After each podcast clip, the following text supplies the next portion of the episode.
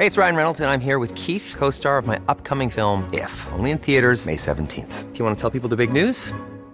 All right, I'll do. Sign up now and you'll get unlimited for $15 a month in six months of Paramount Plus Essential Plan on us. Mintmobile.com slash switch. Upfront payment of $45 equivalent to $15 per month. Unlimited over 40 gigabytes per month. Face lower speeds. Videos at 480p. Active Mint customers by 531.24 get six months of Paramount Plus Essential Plan. Auto renews after six months. Offer ends May 31st, 2024. Separate Paramount Plus registration required. Terms and conditions apply if rated PG.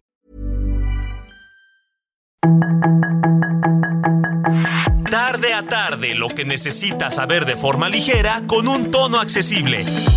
Solórzano, el referente informativo.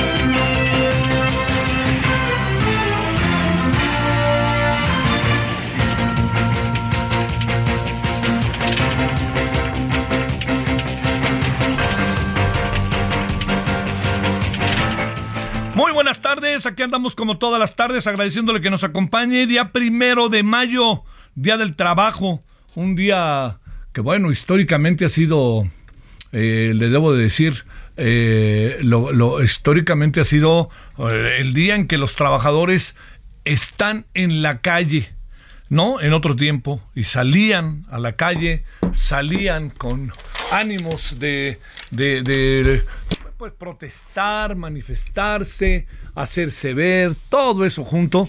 Y bueno, por supuesto que muy lejos estamos de, de esas manifestaciones que eran, mire, algunas de ellas eran, se lo digo en serio, eran verdaderamente, eh, se lo digo porque tuve la oportunidad de este tuve la oportunidad de, de participar en algunas. Eh, en serio que sí se lo digo, no sabe qué, qué cosa tan interesante a veces era, ¿no? Porque eran miles y miles de trabajadores, así en serio, y iban recorriendo y entonces iban ganando la calle. Algunos llegaban desde la noche anterior muy temprano para ganar el lugar, este, el mejor lugar a la hora de la marcha. Se llenaba, eh, el presidente poco a poco, el presidente en turno era cada vez más fustigado. Entonces pasamos de los momentos en que el presidente era este el primer trabajador del país y todo eso a ser ni más ni menos que le diría, diría yo a ser el, el principal criticado por parte de los trabajadores, ¿no? Así señalado.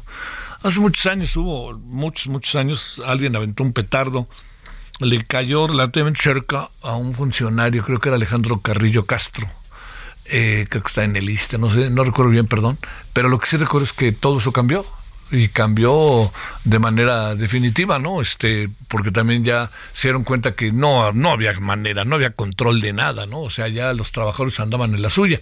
Y entonces marchaban los trabajadores y marchaban y oh, trabajadores ellas y ellos, los de ferrocarriles era muy interesante cómo llevaban ahí hasta sus este los ruidos que hacen los ferrocarriles y así como si fuera estadio de fútbol. Este, bueno, era era padrísimo, pero eso ya fue y ya fue, y ahora las formas de manifestación son otras, lo que no quiere decir que, que no, pues bueno, que es lo que no quiere decir por ningún motivo decir que no, este, que no estuviera, diría yo, que no estuviera de por medio eh, la manifestación y todo lo anterior que he dicho que formaba la protesta, etcétera, ¿no? La reivindicación. Lo que sí le digo es que lo que se alcanza, pero de manera muy clara a apreciar, es que eh, hoy eh, estamos como bajo otras bajo otras condiciones, ¿no? Que yo no alcanzo muy bien de repente a leer, no sé usted, ¿no? Cómo poder ver hoy la vida sindical, la vida de los trabajadores. Hoy lo que mucho sí sucede es que el, que estemos en, en estos en estos momentos en donde hay una gran eh, hay una gran controversia por muchas cosas. ¿Cómo se debe, a ver, cómo se deben de arreglar, cómo deben de entenderse, para decirlo de manera muy clara, los eh, trabajadores y sus patrones? ¿Cómo debe de ser?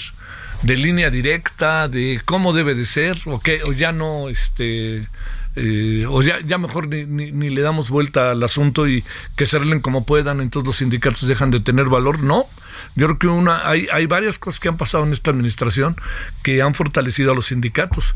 La, elección directa, por ejemplo, eso es algo que a mí me parece eh, mucho, pero mucho, muy importante, ¿no? O sea, la elección directa, no, ahora, ahora sí que a voto, este, como se dice luego, a voto, este, eh, no es a voto a, este, a mano alzada, sino más bien es a través de urnas, el voto secreto, etcétera. Todo eso, yo creo que han cambiado en ese sentido mucho, pero mucho, mucho las cosas y este, ha habido un avance. El presidente hoy estuvo reunido con los trabajadores, con los líderes de los trabajadores, que le debo de decir que este, a mí me llama mucho la atención, son todos esos líderes que han sido señalados una y otra y otra y otra vez, ¿no? Nomás cosa de ver la lista para ver quiénes están allá arriba en el, estaban arriba allí en el, en el, eh, en, este, en la mesa, ¿no? Pero sí es una cosa ahí que, que le diría yo es sorprende, ¿no? Porque son líderes muy señalados por diferentes cosas. Yo entiendo que no está en los, no está en el, en este gobierno cambiar a los líderes, está crear condiciones para que los trabajadores decidan qué líderes quieren, y yo sí creo que se han creado condiciones hay condiciones distintas de las que había antes para poder elegir a quienes encabezan los sindicatos. Bueno, todo esto, como usted sabe, es el día del trabajo, es este el presidente que está desde el viernes como muy comió gallo, todavía sigue. Hoy, de repente, por ejemplo, el que el presidente diga hoy, no sé qué piensa usted, que diga, ya no hablen de los muertos y de Garduño. Pues, ¿Por qué quiere que hagamos, señor presidente? Usted era así y en tiempo pasado era así, se señalan las cosas, se señalan las cosas de San Fernando, se señalan las cosas de Ayotzinapa, se señalan las cosas. Ese es el oficio del periodismo, no puede ser eh, la información periodística, no puede caer en esos terrenos de la absoluta unilateralidad, ¿no? Pues hay muchas maneras de ver las cosas y recordar por qué no se hace justicia.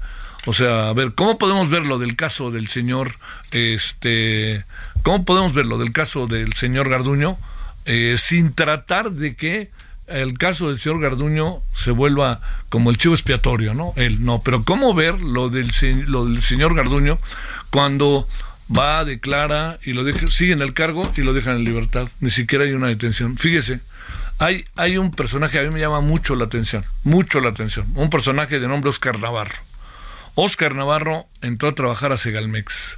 Yo lo conozco de algunos años. Entonces, lo, conozco de algunos años y ahí lo, lo he, lo he platicado, hemos platicado, en fin. Entonces entra a trabajar a Segalmex. ¿Y sabe qué pasó en Segalmex? Todo este lío que usted sabe de corrupción. ¿Sabe quién echó a andar la investigación para poner las cosas en el marco en el que están hoy de que se ha denunciado la corrupción en Segalmex? Oscar Navarro. O sea, Oscar Navarro fue clave para que conozcamos el asunto, porque él desde dentro lo nombraron y lo primero que hizo es, yo tengo todo esto y quiero denunciarlo.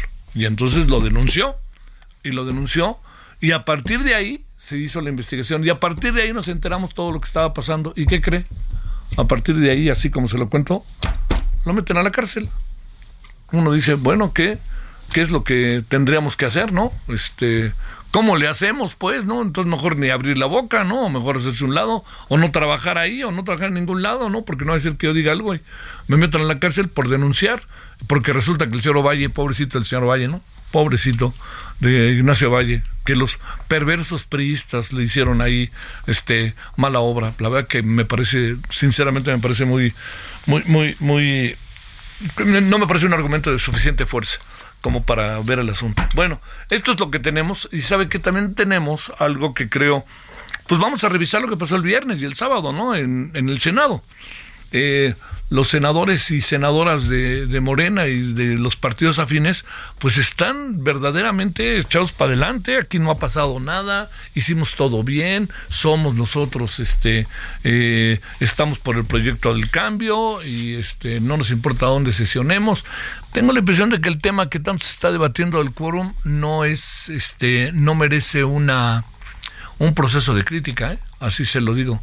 No, no merece un proceso de crítica. ¿Sabe por qué? Porque este, se pasó lista en el Senado, como no pudieron llevar a cabo la sesión, ya no se volvió a pasar lista. cuando fueron, nomás cambiaron la sesión. Esto es lo que, lo que se dice. Yo no sé exactamente si, si así fuera, pero ahorita si le parece vamos a irlo platicando, vamos a irlo viendo para, para ver qué, qué se puede qué se puede hacer no también hasta dónde van las cosas etcétera y qué, qué, puede si hubo irregularidades pero de cualquier manera todo ahí sí se lo cuento todo va a llevarse a las altas a otras este, instancias para denunciarlo y por ahí van a pasar por la corte seguramente una vez más.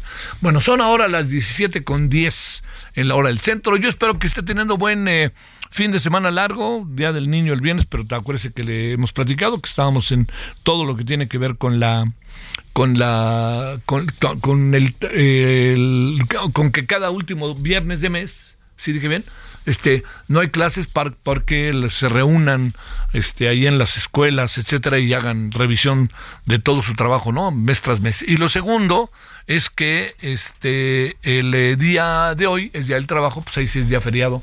Entonces pues fueron cuatro días muy buenos. Si usted viene regresando de su de a donde haya ido de fin de semana, y nos hace el favor de escucharnos en el país, yo le diría, pues con cuidado, ¿no? O sea, todos estarán tratando de lo más que se pueda, ¿no? Este, aprovechar el, el puente, pero ahora sí que tenga cuidado. Es, es un mes muy cargado de fechas simbólicas, ¿no? El 5 de mayo, luego viene el 10 de mayo y luego viene el Día del Maestro, el 15. Entonces, son fechas muy simbólicas en donde habrá que, este, bueno, digo, si usted va a salir o va a tomar esos días, pues vaya, vaya dándose, vaya viendo a dónde.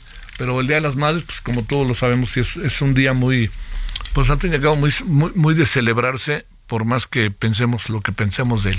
Bueno, vámonos entonces a las 17 con 11 en hora del centro. Le agradezco que nos acompañe su servidor Javier Solórzano, que haya tenido hasta ahora buen fin de semana. Y si le parece, vámonos pues con el viernes sábado del Senado. Solórzano, el referente informativo.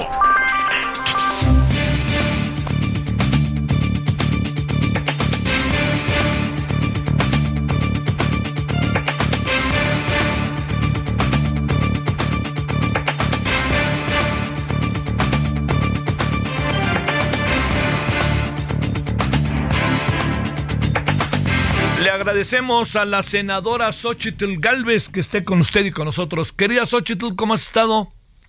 Javier, qué gusto saludarte, que tengas, espero que hayas descansado por lo menos sábado y domingo y pues aquí a nosotros nos fue fue fue complicado, pero ya recuperadísimos para seguir dando la pelea. Oye, te pregunto, este, ¿en qué acabó tu encadenamiento en el salón de plenos? Pues, acabó que Moreno y sus aliados se fueron al patio. ¿Y desde ahí los veías o qué? Desde ahí los oía, porque realmente pues no se ve, estaba yo escuchando, me levanté hasta que terminó la sesión, que ya no podían hacerle más daño al país. Eh, la verdad, Javier, es que yo pensé que iba a poder cerrar Chicotencas porque estaba vacío. Sí, sí, sí. Porque según esto iban a sesionar en el piso 14. Pero yo dije, donde se arme el CIPISAP en el 14 se van a querer ir a Chicotencat. Entonces cierro Chicotencat y ya no se van a poder mover a Chicotencat. Pues no, resulta que llegó a Chicotencat y estaba pues ya todo listo. Estaba el canal del Congreso, estaba el servicios parlamentarios, estaban ya el buffet para los senadores, estaban ya los personificadores, entre ellos estaba mi nombre y pues dije, no, pues ya había valido, porque ni modo que si era Chicotenca con todos estos adentro, me van a... No habían llegado los senadores. Y pues ya me dijeron que ya venían los senadores enseguida, porque pues ellos sí venían VIP de Palacio. Yo tuve que pasar por mi bici ahí entre Rosalíos y Rosalías. Estaba empezando el concierto de Rosalía y pude llegar gracias a la bicicleta y pues como llevaba mis cadenas para cerrar Chicotencat, pues decidí que una buena opción sería encadenarme al... Y sobre todo, ¿sabes por qué lo hice? Porque las conozco las de Morena y si yo nomás estaba sola, me iban a levantar entre todas. Porque estaba yo sola, ¿no? Entonces, pues ya con la cadena no había manera que me levantaran. Tenían que levantar la mesa y la silla juntas. Y pues no lo intentaron, afortunadamente, y se fueron al patio de al lado, el patio trasero, al llevar a cabo su sesión en una indignidad, en una cosa grosera, o sea, ni siquiera leer los dictámenes, ni siquiera entender qué votaban. Y pues ahora hay muchos elementos que cuestionan la legalidad de esa sesión, porque pues en varios casos no se alcanzaron los votos que se requerían, porque siempre estuvieron muy limitados sus votos. No, no, no, no alcanzaban los 65 ni siquiera para hacer quórum.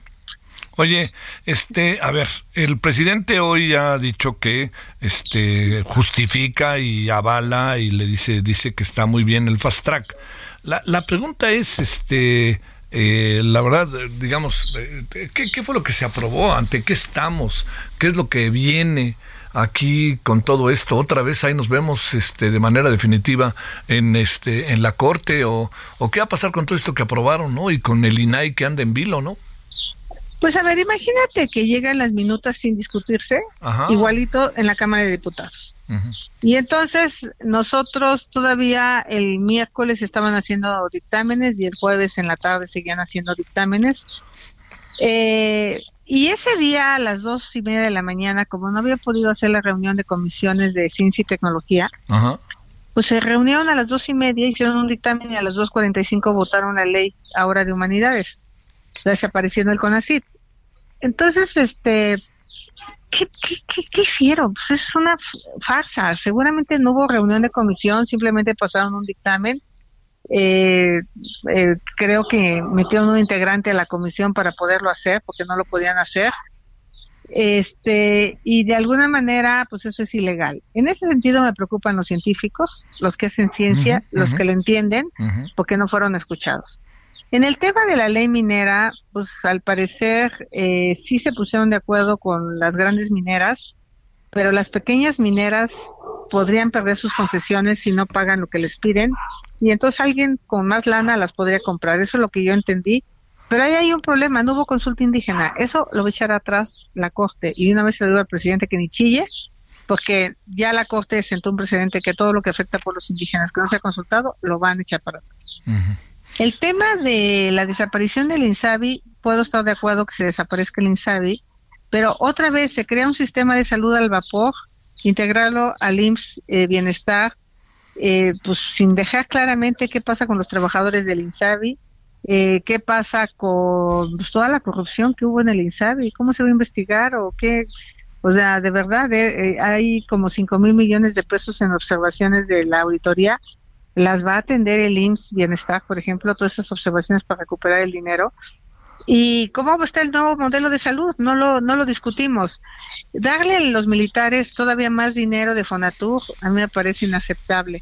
O sea, la 3 de 3, ojalá no, ojalá no nadie la impugne, porque pues es algo bueno que los machos violentos de este país no puedan tener un cargo de elección popular si no dan su pensión alimenticia. Eso me gustó mucho y eso me lamenté no poderla votar. Eh, y, esa es una buena, esa es una buena reforma. La de los jóvenes, yo realmente creo que es populismo parlamentario porque un joven a los 18 años ni tiene la experiencia para ser diputado, pero tampoco tiene los conocimientos necesarios. Entonces, a ver si no acaban los sobrinos, los hijos de, los integrantes de los partidos de diputados juveniles, ¿no? Porque ese puede ser el destino de esas candidaturas. Y por otro lado, este, pues hay una serie de otras leyes que podrían ser positivas, como esta ley de de los montadeudas, ¿no? Sí, claro. Esa, pues, obviamente, pues yo la hubiera apoyado a favor. Aquí lo lamentable es su negativa de dialogar con nosotros para nombrar a los comisionados del INAI, pero pues ahí el presidente ya les dijo claramente que quiere que desaparezca, porque es obvio que el presidente no quiere rendir cuentas. No le gustó lo de la Casa Gris, no le gustó lo de Segalmex y pues por eso la instrucción tan contundente. Oye, y en Segalmex han metido a la cárcel al que denunció todo, que es este Oscar Navarro. Sí, y el mero mero, que estaba al frente de Segalmex, lo tienen eh, pues, guardadito en gobernación, ¿no? Nacho Valle. O sea, diciendo el presidente, no, el pobrecito no sabía, es que se juntó con un montón de priistas. No, hombre, señor presidente, Nacho Valle era priista. él, era el responsable de todo. Entonces, este, pues no pudimos avanzar con lo del INAI, es terrible, es lamentable que el presidente piense que el INAI combate la corrupción cuando lo único que hace es dar información y por cierto ese gobierno no sabe los pretextos que ha creado para no dar información que no existe cuando la tiene que tener digital. Pues ese gobierno todo tiene digital, este, puros pretextos que es de seguridad nacional, pero este es uno de los gobiernos que menos información ha dado desde que existe el IFAI y el INAI. Oye, ¿qué va a acabar pasando, Xochitl Galvez? Eh, porque, digamos, eh, evidentemente el presidente ya les dijo cómo hacerle, no vayan a titubear, este, váyanse con todo, y bueno, también si se trata de la presidencia no se vale zigzaguear. Este, pero el presidente está en una actitud en donde está, digamos, está ejerciendo a todo lo que da el poder y cuando tú dices algo, por ejemplo, o como dijo el senador Cravioto, consigan 30 millones, hombre, ya supérenlo, etcétera, que en aquella muy muy tormentosa sesión de la semana pasada en el Senado. A ver, eh, ¿en qué hacia dónde vamos? ¿Qué va a acabar pasando? Lo que tiene que acabar pasando es que los ciudadanos tienen que tomar conciencia de que estamos entrando a un gobierno con talante absolutamente autoritario. Y eso es el inicio de lo que el presidente pretende hacer. Además de imponer su corcholata, pues robarse la elección si es necesario, pero él no está dispuesto a dejar el poder. Él no está dispuesto a rendir cuentas y él no está dispuesto a escuchar a la oposición. Entonces la oposición lo que tiene que hacer es ser mucho más valiente, no derrotarse tan fácil y los ciudadanos eh, pues acompañar, así como lo hicieron para que no desapareciera el INE, pues ahora necesitamos tener causas y pues dar la pelea. Por mi lado, pues yo por eso me fui a Chicotenca, porque pues yo no me derroto a la primera, yo le sigo peleando y pues me queda la satisfacción de que al menos se tuvieron que ir a otro lugar a sesionar y no en el pleno de Chicotenca. Ustedes están muy enojados conmigo, seguramente, y seguramente habrá consecuencias, pero estoy acostumbrada a eso y más a lo largo de mi vida. Oye, pero perdona, ves que la verdad, Xochitl, yo sé que tú eres del PAN, pero no eres del PAN, ya sabes, en todas estas eh, distancias que de repente inevitablemente algunos legisladores toman o ciudadanos respecto a los partidos, pero cuando uno ve la oposición, la ve realmente débil, no cohesionada, los líderes de los partidos son, o sea, no, no abren el juego como para que empiece a pasar algo. Este, la pelea mayor está entre las corcholatas, la oposición parece que ni cuenta, ¿no? Parece que, no sé, también me da la impresión de que la oposición está esperando que se caiga el presidente. No se va a caer, hombre, por favor. Pues yo por eso estoy convencida que voy a ser la próxima jefa de gobierno. No, pues dicen que se la van a dar a, Monreal ya, ¿no? Que ahora sí ya nos, ah, nos, contentamos ya, ¿no? No, bueno, Monreal realmente, yo de entrada le diría a los capitalinos, quieren a un hombre que no tiene palabra, pues ese es Monreal. ¿Para qué irnos a ofrecer nombrar al comisionado si sabía que iba a acatar una instrucción de Palacio Nacional? ¿Qué tomada de pelo? A mí, un hombre que no tiene palabra, pues qué mejor ejemplo de por qué no podría ser jefe de gobierno. Con todo respeto. Bueno, pues este, ¿en qué, bueno, ¿en qué va a acabar? Va a acabar en que vamos a pelear en la corte los temas que tengamos que pelear aunque el presidente se enoje y va a acabar en que el INAI, la corte va a tener que entrar a que se nombre el comisionado, no hay otra. Está por encima los derechos humanos al acceso a la información que una ley secundaria, te lo digo claramente. Así es que la corte tendrá que hacer su trabajo y, espero que pronto tengamos comisionado del INAI por ese mecanismo, porque por la vía de Morena no lo vamos a tener nunca. Bueno, pues este, Xochitl, ¿y qué? ¿Cuándo te vas a lanzar formalmente para ser candidata al gobierno de la ciudad? Ya estoy lanzada informalmente y formalmente será cuando sean los tiempos, pero pues estoy caminando a la ciudad abajo, en sus colonias, en sus calles. Estoy preparando un plan súper importante para la ciudad en materia de agua, en materia de seguridad, en materia de salud, en materia de educación, extra educación, porque esa no va a poder ser en las escuelas, porque yo sí quiero que los chavos de la ciudad aprendan un idioma, sepan código, tengan habilidades digitales, tengan un empleo. Yo no, yo no me conformo en que los chavos tengan que depender de un programa social. Además del programa social, habilidades que les permitan salir adelante. Entonces ya te, ya, ya les presentaré en su momento, pero mientras estoy preparándome, estudiando y creciendo en las encuestas. ¿El viernes se violó alguna ley o no? El viernes se violó una ley, ¿en qué sentido es? En términos de lo que hicieron los senadores. De... Pues yo sí creo que no había el quórum cuando se instaló la comisión. Eso habrá que contarlo con lupa por el canal del Congreso. Eh, me parece que había 64 senadores en lugar de 65 y en varias votaciones solo votaron 64 y 62 en una de ellas. entonces, hay que hay que revisar eh, la versión estenográfica y hay que revisar el canal del Congreso y ahí va a estar el pleito en la Corte. Bueno, por ahí un senador no estaba y entonces dieron de alta a su suplente, ¿no? Exacto, exacto, entre otras cosas. Eso sí fue de risa.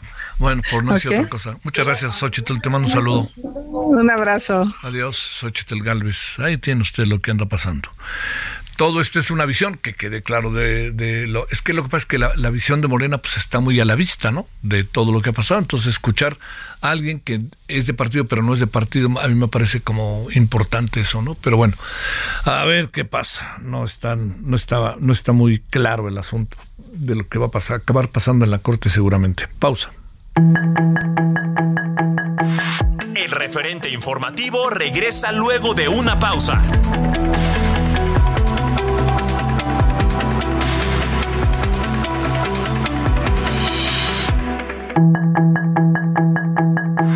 Estamos de regreso con el referente informativo.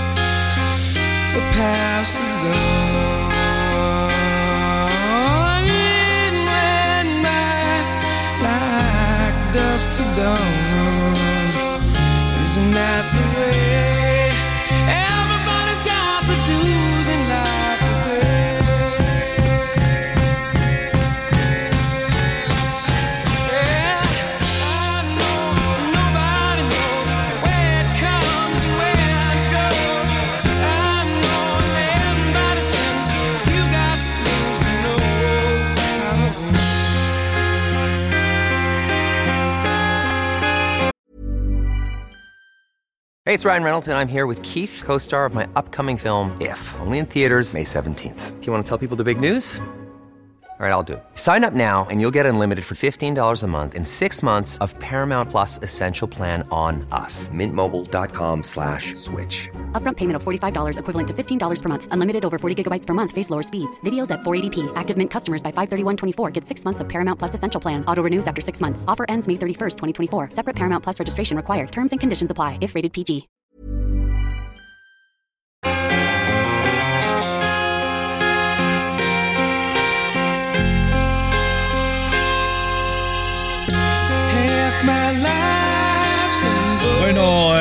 La sensacional banda Aerosmith, que esto se llama Dream Zone. Fíjese, yo no, no, como que no caí en la cuenta. Llevan 50 años Aerosmith dándole.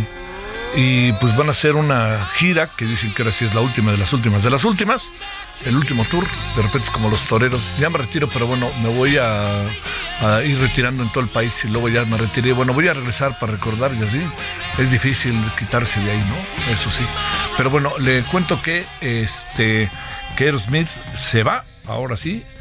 Va a estar, eh, ya tiene 40 fechas para despedirse, pero fíjese que no se habla de que vaya a venir todavía a México. Para los que son fans, me parece que es una muy buena banda, la verdad, la verdad. Aerosmith y esto que se llama Dream On.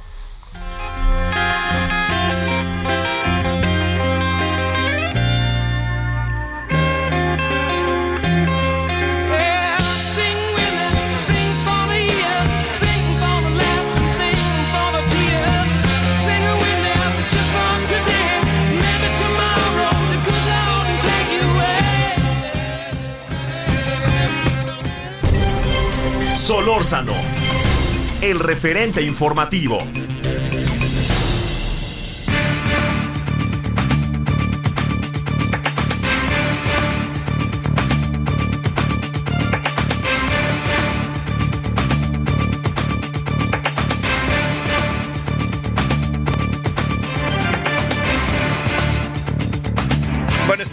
De vuelta. Eh, Rodolfo de la Torres, director de Movilidad Social del Centro de Estudios Espinosa Iglesias. Eh, y estamos hoy en primero de mayo hablando de muchas cosas que tienen que ver precisamente con el trabajo, con el empleo, con la disparidad en relación luego al empleo, quienes pueden tener servicios de salud y quienes nomás no. Todo ello, bueno, y capacitación eh, es un estudio muy padre que ha hecho, digo muy padre en el sentido de lo que se los hallazgos y lo que se puede hacer con estos hallazgos, que esa es la gran cosa, ¿no? Bueno, Rodolfo, te saludo con gusto, ¿cómo has estado? Eh, muy bien, Javier, un gusto estar contigo y con toda la audiencia. Gracias. A ver, ¿cómo está este primero de mayo? ¿Qué es lo que han investigado, de lo que han hecho trabajo ahí de, de, de esa ciencia hoy tan, tan neoliberal como por ahí dicen, querido Rodolfo? Claro. Bueno, eh, lo primero serían las buenas noticias. Creo que eh, a 2023 ya hemos eh, recuperado por completo lo que se había perdido en la pandemia en términos laborales. Me refiero a que la población que abandonó la fuerza de trabajo porque no encontraba empleo, pues prácticamente en su totalidad ha regresado. Mm, fueron principalmente los jóvenes los que se fueron al no encontrar oportunidades y ahora ya hay pues incorporación de ellos a una serie de actividades. También hemos regresado a los niveles que se tenían de acceso a los servicios de salud en virtud del trabajo y la capacitación, esto incluso es una buena noticia eh, que se aumentó durante los tiempos de la pandemia, pues se mantuvo elevada y continúa elevada, lo cual significa que tenemos eh, una fuerza de trabajo que cada vez se está más, eh, eh, se está preparando más. Y finalmente el ingreso, ha aumentado el ingreso y esto se ve en que, por ejemplo, la, la pobreza laboral, los que no pueden comprar con su salario eh, la canasta de alimentos básica, pues ha caído a niveles muy parecidos a los que se tenía en 2019. Ese es el panorama grandes rasgos. A ver, y esto significa que hacia dónde vamos, tomando en cuenta que pues los programas sociales, este, quizás como en pocas ocasiones en los últimos años se han, se han desarrollado, ¿no? Claro. Bueno, eh, ese es el problema, esa es la mala noticia. Regresar a lo que teníamos antes de la pandemia, pues evidentemente es mejor, pero eh, antes teníamos una serie de dificultades importantes. Por ejemplo, casi dos terceras partes de la fuerza de trabajo eh, no tiene acceso a los servicios de salud y en algunas zonas, eh, por ejemplo, eh, ahora que estamos en, en, periodo de elecciones, la, la eh, capital del Estado de México, Toluca, está cerca del 65% de eh, casi el 70%, me corrijo, eh, de personas eh, ocupadas que no tienen acceso a los servicios de salud. Eh, la movilidad eh, laboral, me refiero a la posibilidad de mejorar ingresos a lo largo del tiempo, pues es muy eh, pequeña, se concentra en, unos cuantos, y esto lo que significa es que pues los beneficios de este mercado de trabajo un poco más dinámico, pues no están igualmente distribuidos. Y quizás como mencionaba, lo único que se está salvando es la, la capacitación laboral, pero estamos cerca de dos dos y medio por ciento de todos los trabajadores capacitándose cada año. Pues con eso tardaríamos casi 50 años en capacitar toda la fuerza de trabajo, eh, digamos, completa, si es que tampoco es una cifra para, para saltar de gusto. Oye, la parte que tiene que ver con algo tan, eh, tan importante como es el muy eh, señalado sistema de salud, ¿ahí qué le pasa a la clase trabajadora? Eh? Bueno, le, le, pasan dos cosas. Eh, tenemos un enorme sector informal que, pues, eh, al momento de, quedar fuera de la inscripción de, por ejemplo, el IMSS, pues eh, no solamente está fuera de los servicios de salud, sino que también tiene una contribución muy magra a la recaudación, que es la que a su vez financia servicios de salud de todo tipo, no nada más los ligados al trabajo. Así es que ahí sí tenemos un pendiente que además se está traduciendo en otro problema. Eh, por la persistencia de la informalidad en el trabajo, pues eh, tenemos caídas en la productividad, es decir, si hay un aumento en las remuneraciones, sobre todo de los que están en un empleo formal, pero el pastel, por así decirlo, se hace cada vez más pequeño porque por trabajador se está produciendo menos. Sí, esa es, esa es una de las de las eh, claves, ¿no? A ver, eh, digamos, este, eh, los las y los mexicanos trabajamos más o tenemos más de un trabajo, pero a duras penas nos, nos alcanza en caso de que a uno le alcanzara, este, Rodolfo, o ahí cómo andamos. No, andamos todavía mal. ha habido algunas modificaciones que alivian el problema, pero pues México es uno de los países con más horas de trabajo por persona. Sí, sí, sí. Y esto lo que significa es que pues realmente eh, el tiempo disponible para, para el ocio, para el descanso, para la recuperación de los trabajadores es pequeño. Se eh, aprobaron eh, recientemente reformas que extendieron el periodo de vacaciones y eso pues reduce pues esa presión de horas de trabajo. Sin embargo, pues ojalá esto también esté acompañado de un aumento en la productividad para que pues los trabajadores no nada más tengan más tiempo, sino también más recursos para poder este descansar, distraerse, conocer el país, en fin, hacer lo que ellos deseen. Oye, este, y hay una diferencia marcada entre hombres y mujeres, ¿no? Esa es una de las cosas cruciales. Eh, la participación laboral de los hombres es de casi 80%, es decir, quienes están en edad de trabajar, el 80% de los hombres van y eh, consiguen un empleo o están transitoriamente desempleados. En el caso de las mujeres, esto está alrededor de 46%.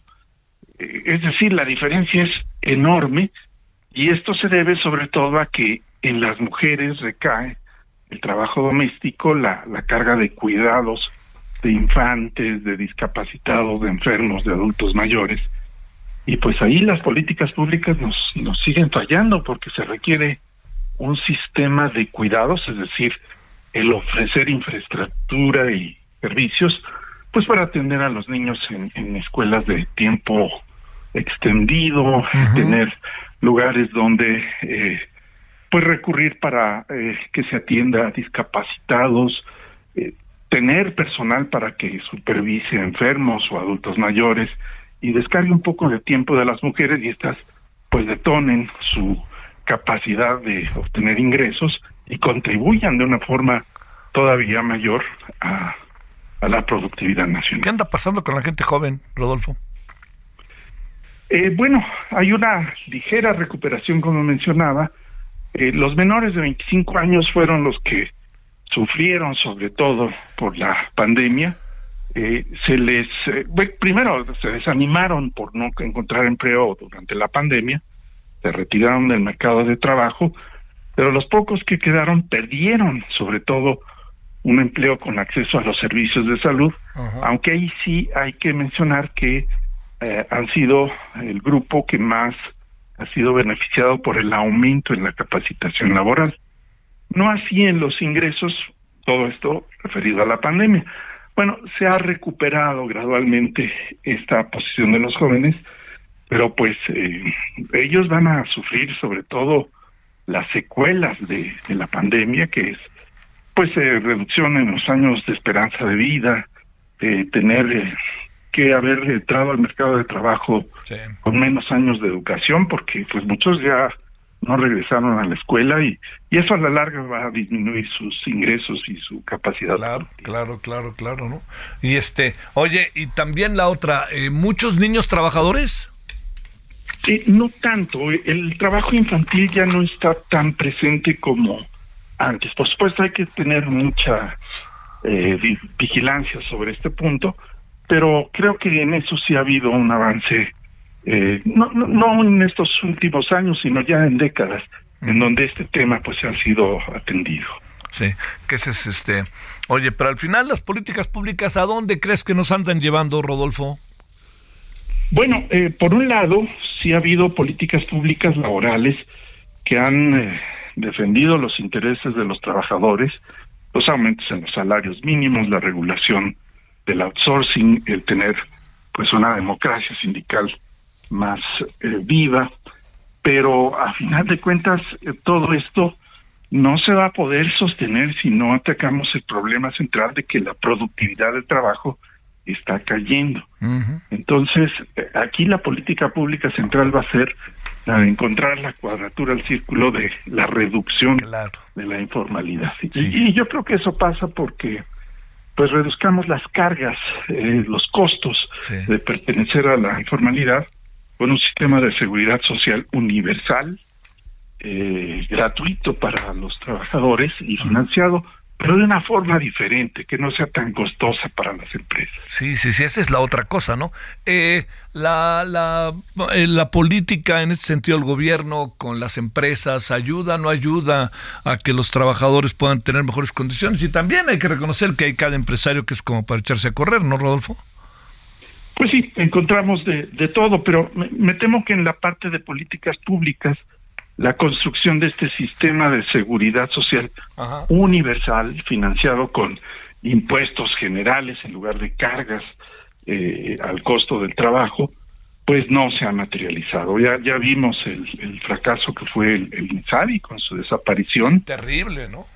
Y, y, además, pues una gran resistencia a hacer una reforma eh, fiscal progresiva que realmente pues dé sustento todo lo que se necesita gastar, sobre todo en materia de salud.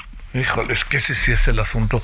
Eh, esta mirada de confrontación y que se ve de repente, un discurso muy enfático del presidente, etcétera, eh, ¿pasa, pesa o no? ¿O no le entran por ahí, Rodolfo?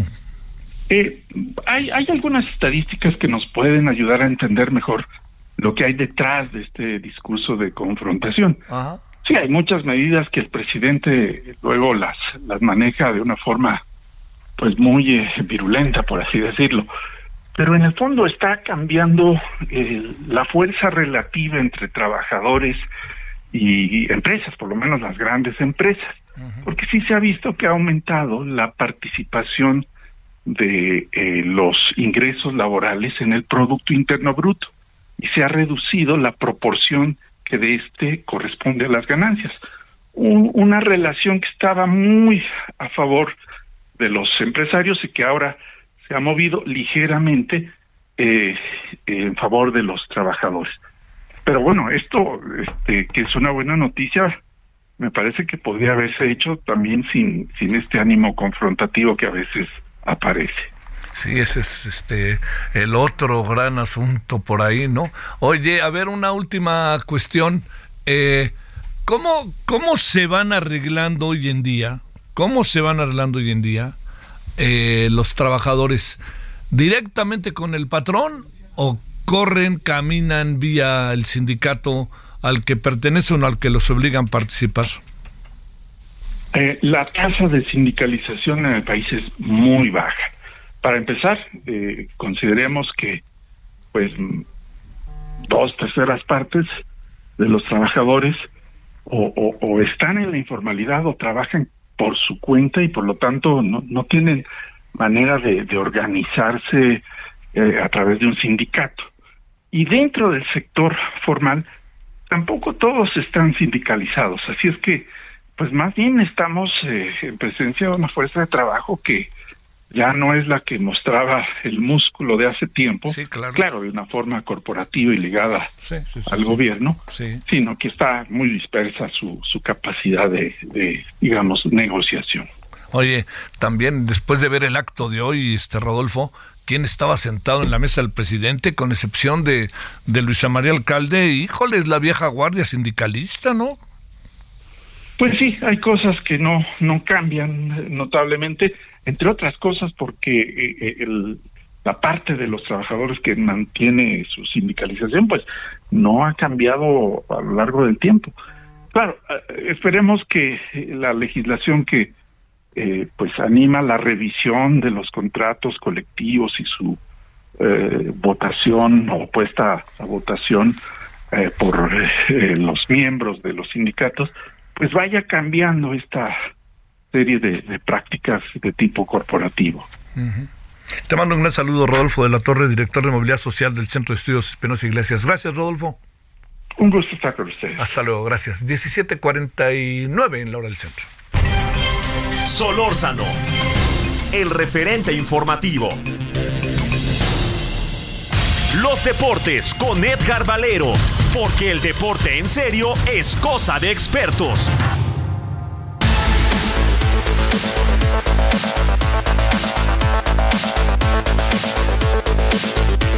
Vámonos con Edgar Valero. Querido Edgar, ¿cómo va el fin de semana deportivo? ¿Qué tal nos fue? Adelante.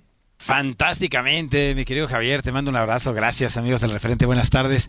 Fantásticamente, eh, Javier, y en todos los terrenos. ¿eh?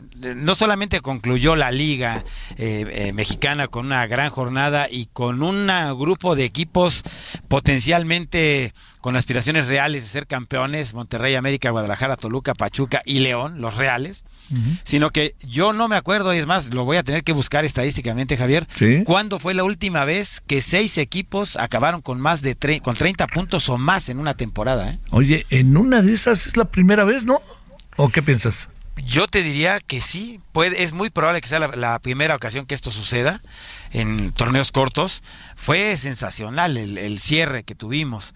Y además, mira, eh, independientemente de que seamos aficionados ¿no? al, a ciertos equipos, lo que hizo Guadalajara, Javier, de terminar en el tercer lugar de la tabla general, lograr 34 puntos, terminar con cuatro victorias consecutivas, de verdad, no es sacar la campana y hacer el escándalo de que es eh, eh, estadísticamente un candidato a hacer el título, es que está jugando muy bien el Guadalajara a pesar de tantas preguntas y tantas dudas que hicieron al principio de la temporada. Había mucha gente que decía que ni para el repechaje le alcanzaba.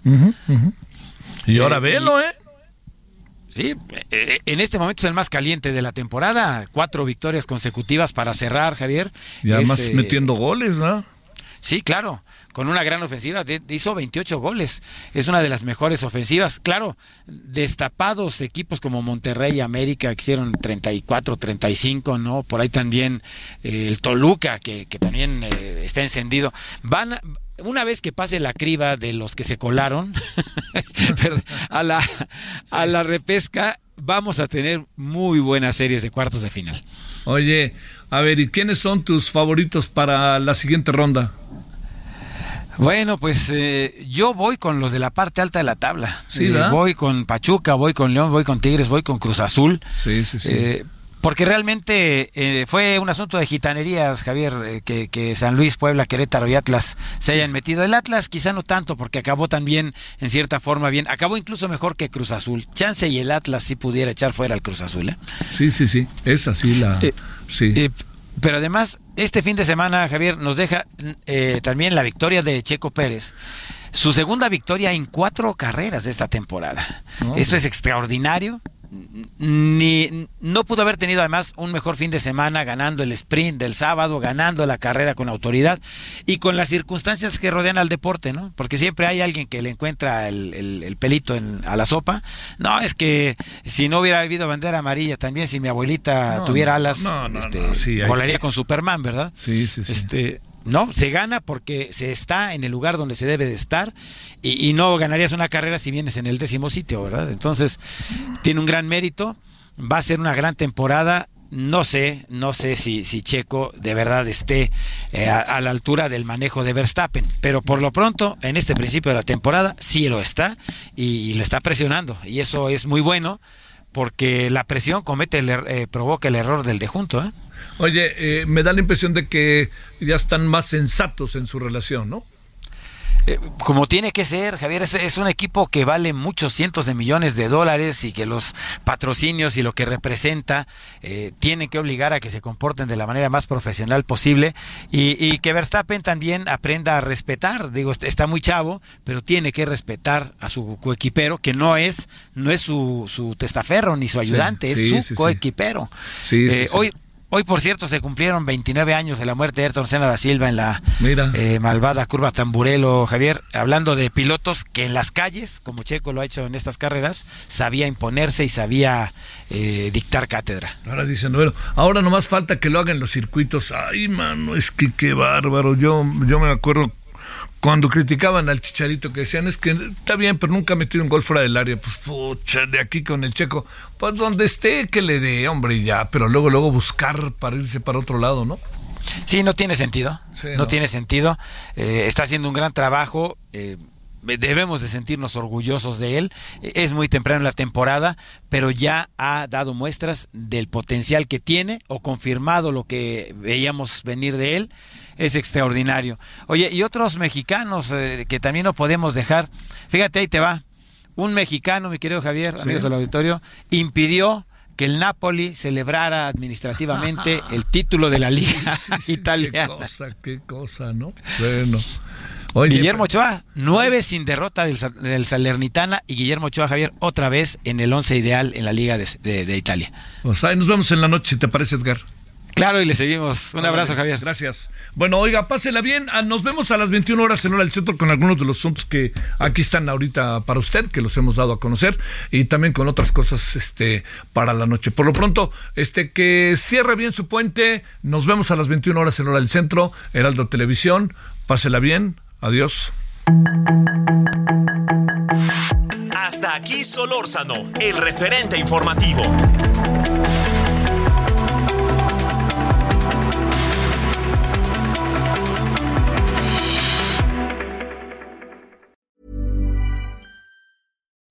When you make decisions for your company, you look for the no-brainers. If you have a lot of mailing to do, stamps.com is the ultimate no-brainer. Use the Stamps.com mobile app to mail everything you need to keep your business running with up to 89% off USPS and UPS. Make the same no brainer decision as over 1 million other businesses with Stamps.com. Use code PROGRAM for a special offer. That's Stamps.com code PROGRAM.